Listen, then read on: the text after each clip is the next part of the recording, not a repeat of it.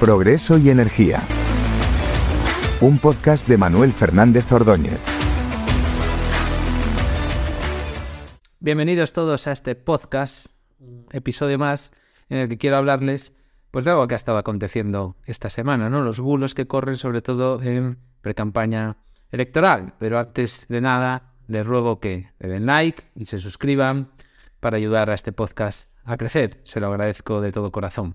Como les decía, esta semana hemos asistido atónitos a la creación de bulos en tiempo real que nos decían que el gobierno de España estaba derribando presas poco menos que para dejar a la gente sin agua y a los agricultores en ruina, algo que es absolutamente falso.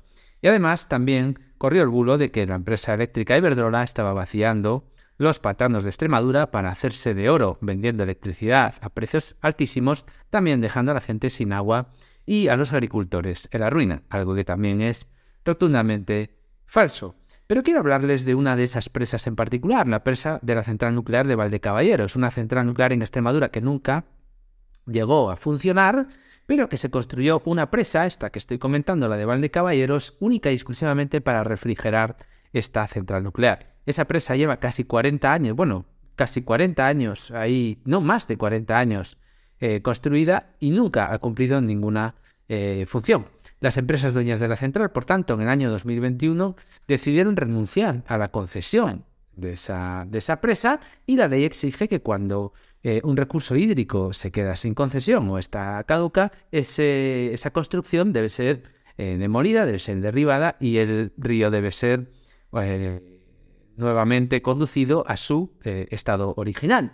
Bueno, pues empezó un litigio de, dos años que pasó por los ayuntamientos, por la Conferencia Hidrográfica de Guadiana, por el Ministerio de Transición Ecológica y Reto Demográfico, por la Abogacía del Estado, por el Consejo de Estado, por muchos estamentos, siguiendo todos los cauces oficiales, y acabó concluyendo varias cosas. Una, que esa presa debía ser derribada. Dos, que el coste de ese derribo eh, debía incurrir en las empresas dueñas de la central nuclear. Y tres, que los pueblos de Valdecaballeros y de Castilblanco tenían una acogida ilegal de agua en ese embalse.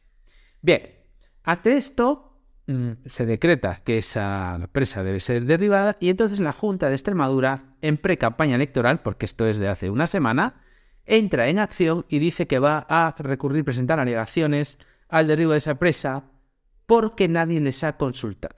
Bien, hace dos años, cuando se inició el proceso, la Conferencia Hidrográfica del Guadiana pidió dos informes a la Junta de Extremadura, a la Dirección General de Industria, Energía y Minas, que no contestaron, a pesar de pedírselo dos veces, y a la Dirección General de Sostenibilidad. Dicen ahora que no sabían nada.